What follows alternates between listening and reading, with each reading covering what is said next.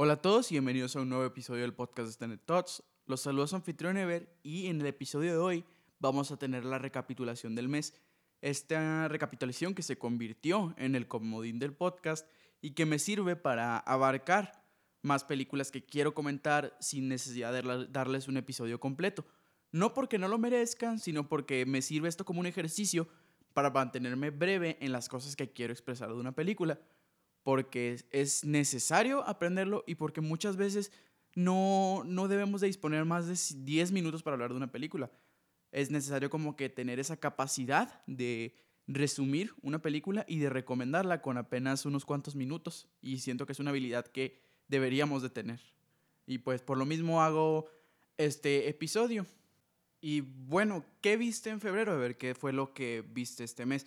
En febrero vi 45 películas, lo que me pone 90 películas en lo que va del año. Este, voy por un buen ritmo para llegar a las 500.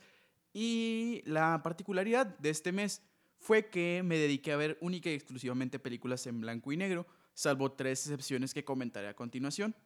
Pero primero, antes que nada, quiero hacer como que especial mención de dos películas que me gustaron bastante y que siento que tenemos que comentar porque son un excelente ejemplo de una adaptación al cine.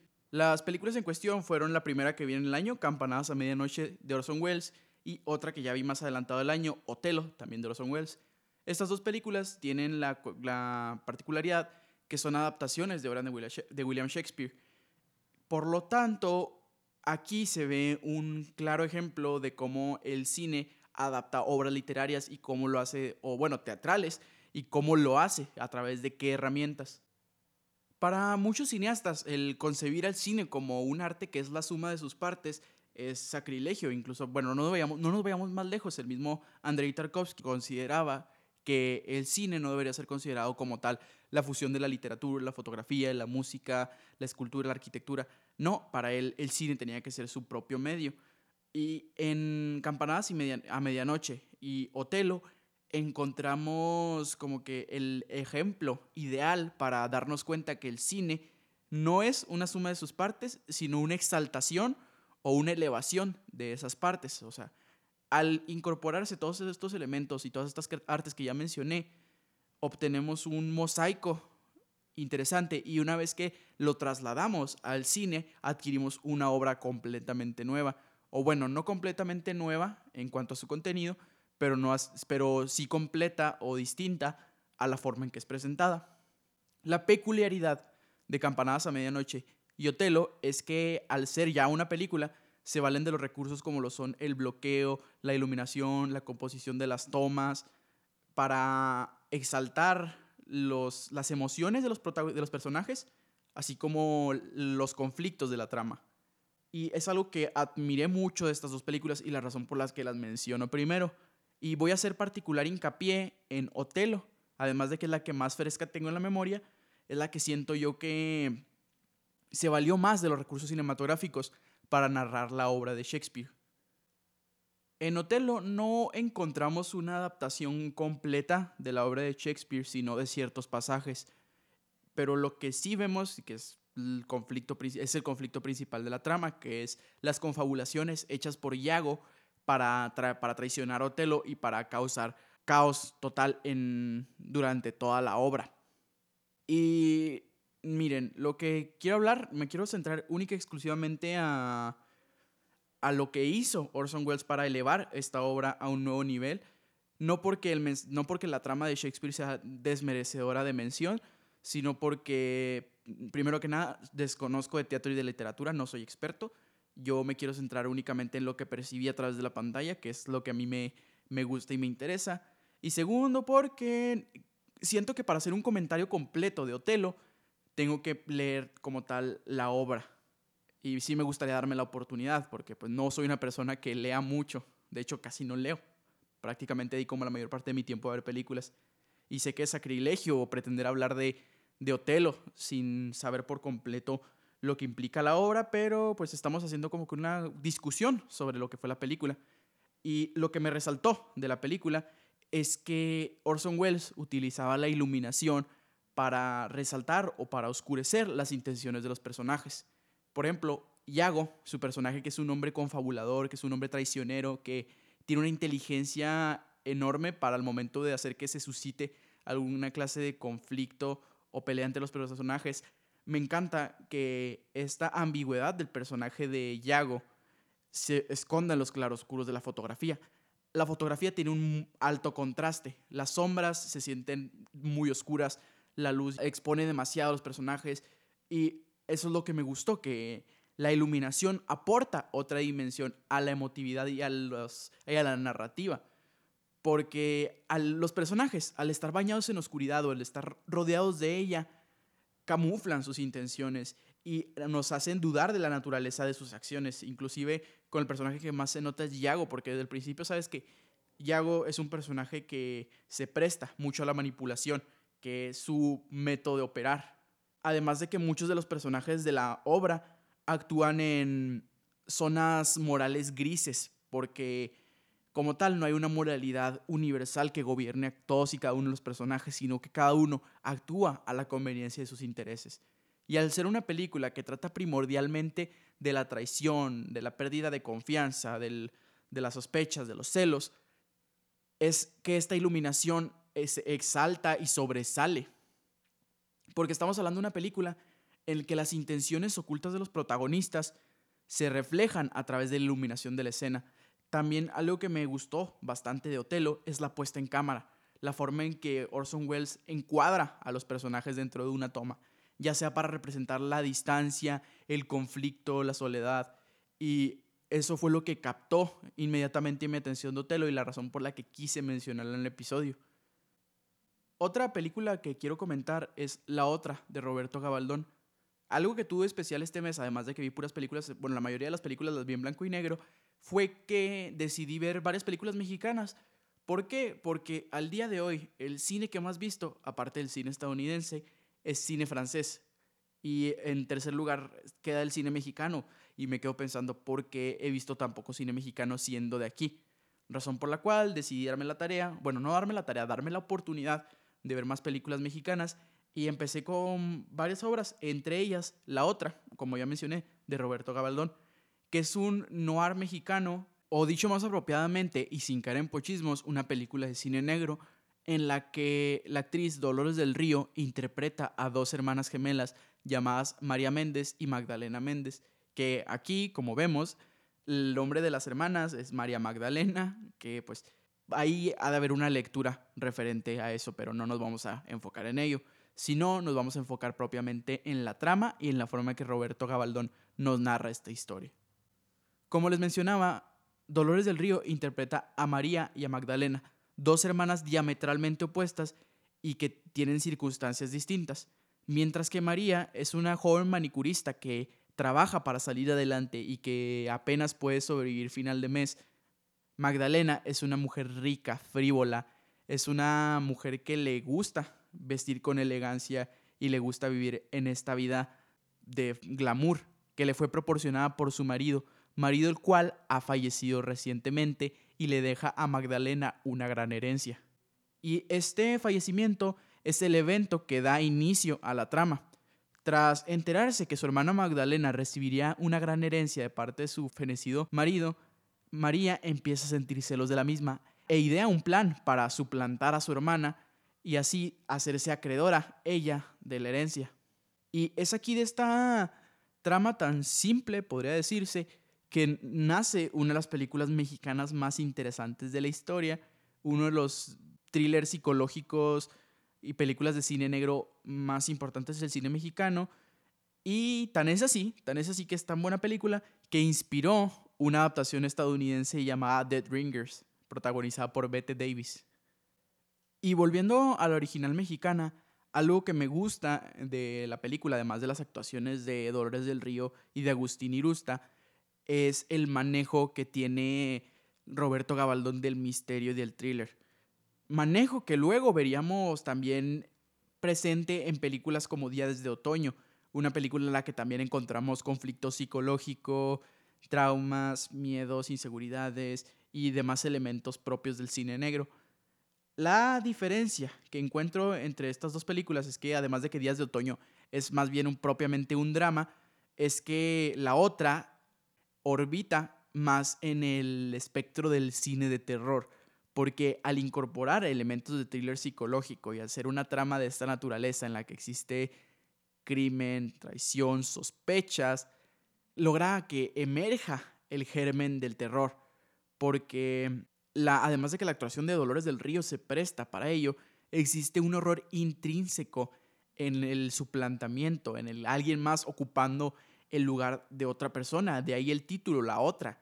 El título evoca a la otredad que deviene de alguien que es, de alguien que interpreta a otra persona, que trata de fingir ser alguien más.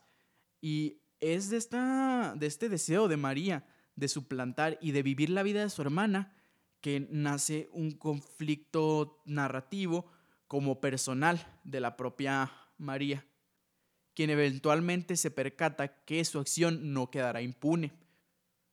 Ahora bien, no les digo qué es exactamente lo que hace María para suplantar a su hermana, porque pues primero que nada ya hacen de imaginar por dónde va la cosa y segundo, al ser un thriller psicológico y una película de misterio, pues no les quiero decir, pero sí les voy a decir un par de cosas.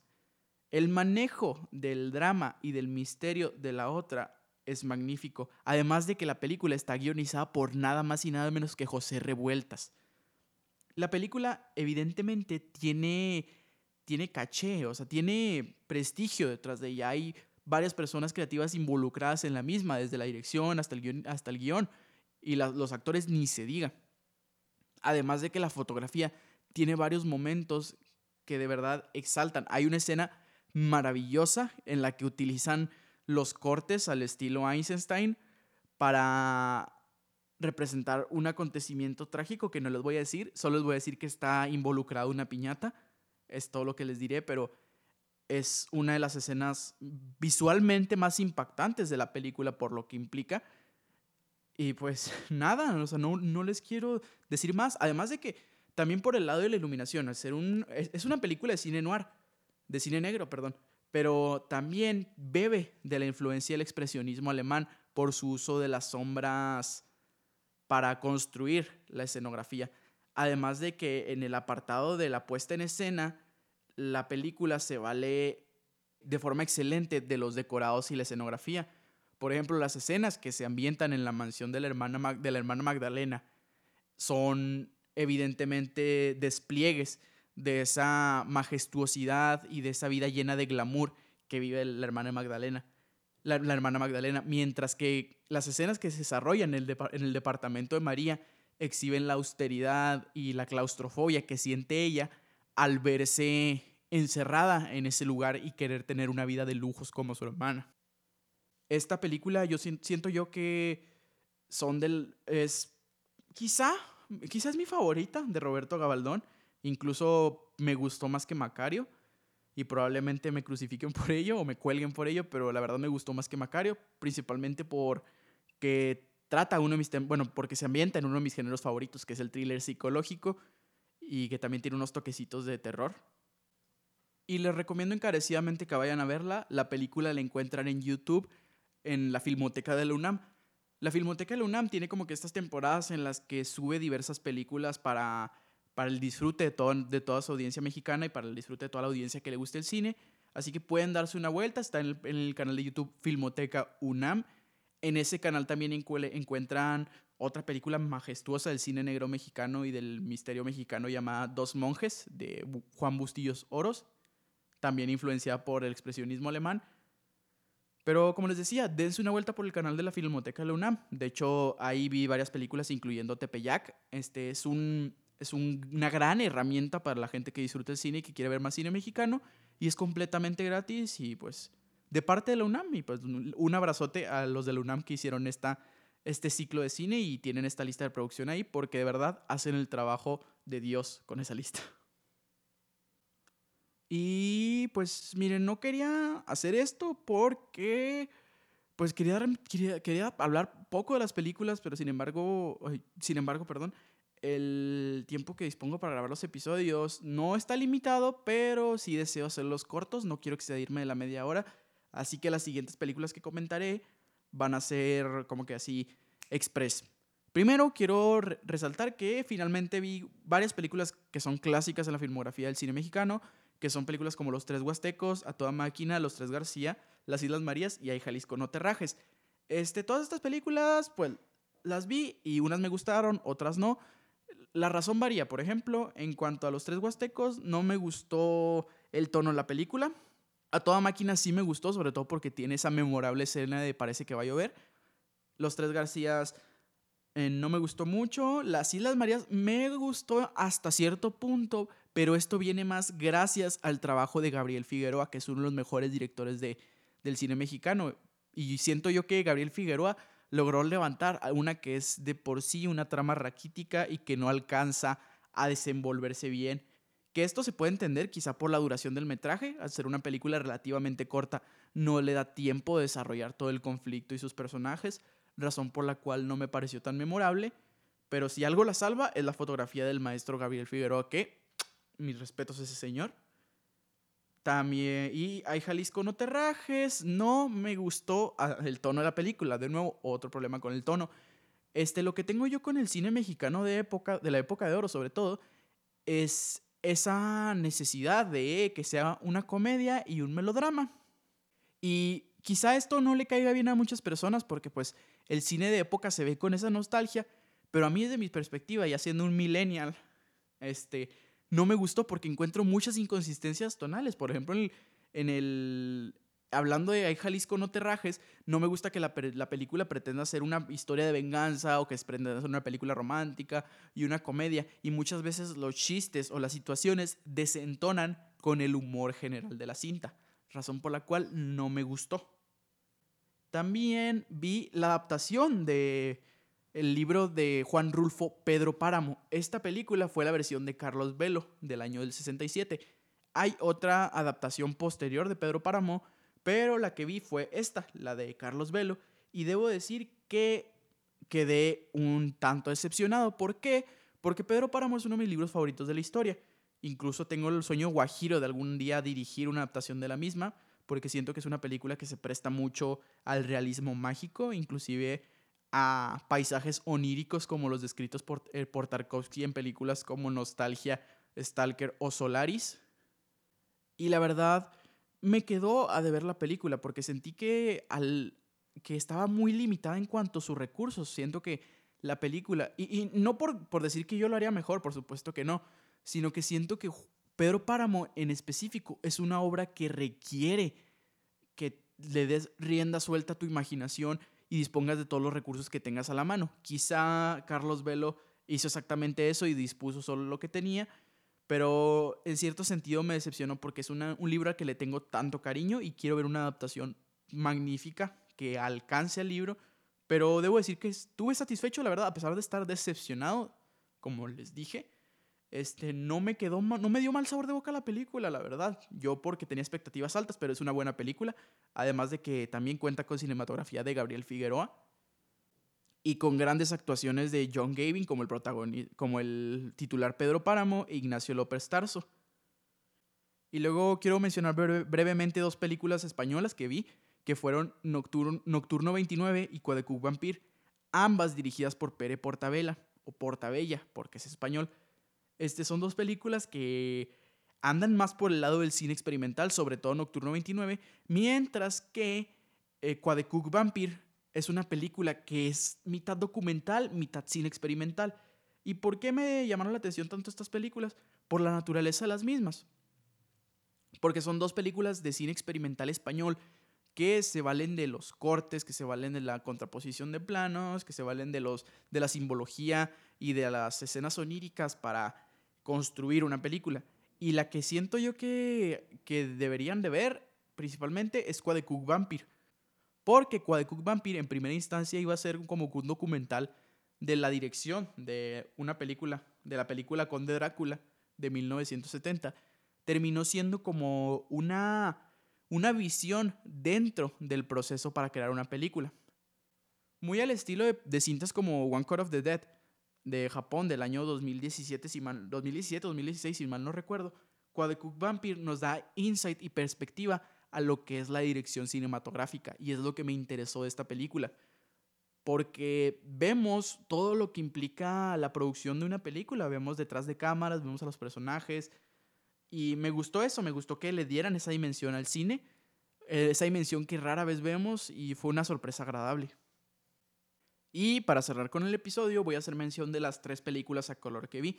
La primera de ellas, que en ese entonces todavía no tenía la intención de ver cine a color, digo cine en blanco y negro, por lo tanto la vi como si nada, fue la película Lumière y compañía, que es una película que se compone de diversos cortometrajes dirigidos por directores de la talla Spike Lee, Mikkel Haneke, Lee Bullman, David Lynch, en la que utilizan el cinematógrafo que inventaron los Lumière para dirigir varios cortometrajes con una serie de reglas en específico. Vi esa, que pues no fue intencionalmente, fue nada más por costumbre. Fue a partir de esa película que dije, ¿sabes qué? Voy a ver puras películas en blanco y negro. La siguiente película a color que vi fue The Red Shoes, el clásico de Michael Powell y Emmerich Pressburger, que es una película que trata de una bailarina que tiene el deseo de formar parte de una compañía de, de danza prestigiosa y que en su camino a la fama empieza a tener problemas con sus, con sus relaciones, con su persona, y que nos habla en esencia de la naturaleza del perfeccionismo, del esfuerzo y del compromiso sobre todo. Que esta película, la verdad, Black Swan, Black Swan es la versión chafa. Bueno, no por demeritar, la no por demeritar Black Swan, ¿verdad? Pero si quieres una película de ballet en la que se hable de la ambición, del deseo, del compromiso y de cómo el arte termina consumiendo al artista, les recomiendo más The Red Shoes, además de tener una de las fotografías más preciosas de la historia. La razón por la que vimos esta película es porque es una de las películas favoritas de mi novia y porque ya teníamos ganas de verla, la verdad. Este, estábamos esperando mucho tiempo y decidimos verla y no quedé decepcionado, de verdad es una de las mejores películas que he visto, de los mejores usos del Technicolor que he visto porque es una película que hace que los colores salten a la pantalla y me encanta que tenga ese contraste de los colores. Y no, no puedo dejar de recomendarla. También, y me van a disculpar por esto que voy a decir, vi Metrópolis y no me gustó. Sí, el clásico del cine dirigido por Fritz Lang, Metrópolis, no me gustó. ¿Por qué? Porque primero que nada llegué a esta película en toda mi vida, primero que nada, en toda mi vida no la había visto, que es debería ser considerado como suficiente para que se me quite la la identificación de cinéfilo, no haber visto esta película, porque son de esas clásicas de las 100 películas que tienes que ver antes de morir. Yo sé, no la había visto. Y ahora que la vi, quedé bastante decepcionado. No por decir que es una mala película, sino porque yo esperaba la mejor película de ciencia ficción de la historia y lo que me encontré es una película de corte conservador, con propaganda y demás cosas y sé que esto puede provocar disgusto porque es mi, versión, mi visión millennial filtrándose a mi opinión de una película. Pero no puedo evitarlo, no puedo evitarlo. O sea, yo entiendo que es un producto de su época y es lo que todo el mundo va a decir, de que es que cómo puedes pensar eso de Metrópolis, es evidente que sí es la época. Yo sé, pero no por ello quiere decir que me va a gustar a fuerzas. Y Metrópolis, si algo tiene y algo que le reconozco, es su inventiva. Para una película de su tiempo es bastante original, sobre todo por su concepción del futuro. También hablando de la arquitectura de los, edificios, si bien estos beben de la influencia del Art Deco, este es bastante imaginativa la forma en la que Fritz Lang describe el futuro. Y es una película esencial para todo arquitecto, todo, todo estudiante de arquitectura. Y pues así lo voy a dejar, no quiero meterme más en pleitos porque usualmente cuando das una opinión tan polémica como esta, se genera disgusto, se genera discusión y quizá no, no debí haberlo mencionado, mucho menos ahora que quiero consolidar una audiencia en el podcast, pero tengo que serles honesto, Metropolis no me gustó. Me encontré con una película bastante conservadora, bastante exagerada en cuanto a su perspectiva del alcohol, de las mujeres, del, de las fiestas, del despilfarro, de la juventud y discúlpeme, pero me, me hizo disfrutarla menos. Además de que por sí sola, en cuanto a su narrativa, no es tan profunda. Su exploración de ideas como el transhumanismo, de las, de las inteligencias artificiales, de la robótica, de todo eso están muy limitadas por la época, yo lo entiendo, pero les digo, no a fuerzas me tiene que gustar. Y para cerrar, la, ahora sí, cerrar definitivamente el episodio porque ya llevo casi media hora, si no es que llevo la media hora, es hablar de la última película color que vi, el regalo que le di a mi novia de 14 de febrero, eh, vimos In the Mood for Love, le regalé la versión Criterion y decidimos verla porque pues ¿quién no quiere ver un Criterion de In the Mood for Love? Para quien no sepa, In the Mood for Love es una de las películas románticas más importantes de la historia y de las mejores a mi consideración, si no es que la mejor. Esta película está dirigida por Wong Kar Wai, es una película de Hong Kong que narra, que narra la historia de un encuentro de dos personajes que por diversas circunstancias se encuentran, se enamoran, pero no pasa nada. Y no por spoilerles la película, lamento, pero parte de la magia de In the Mood for Love es precisamente eso. Que a pesar de que no hay un romance como tal en la cinta y que no hay absolutamente ningún beso durante toda la película, es una de las películas románticas más importantes de la historia y de las mejores de la historia.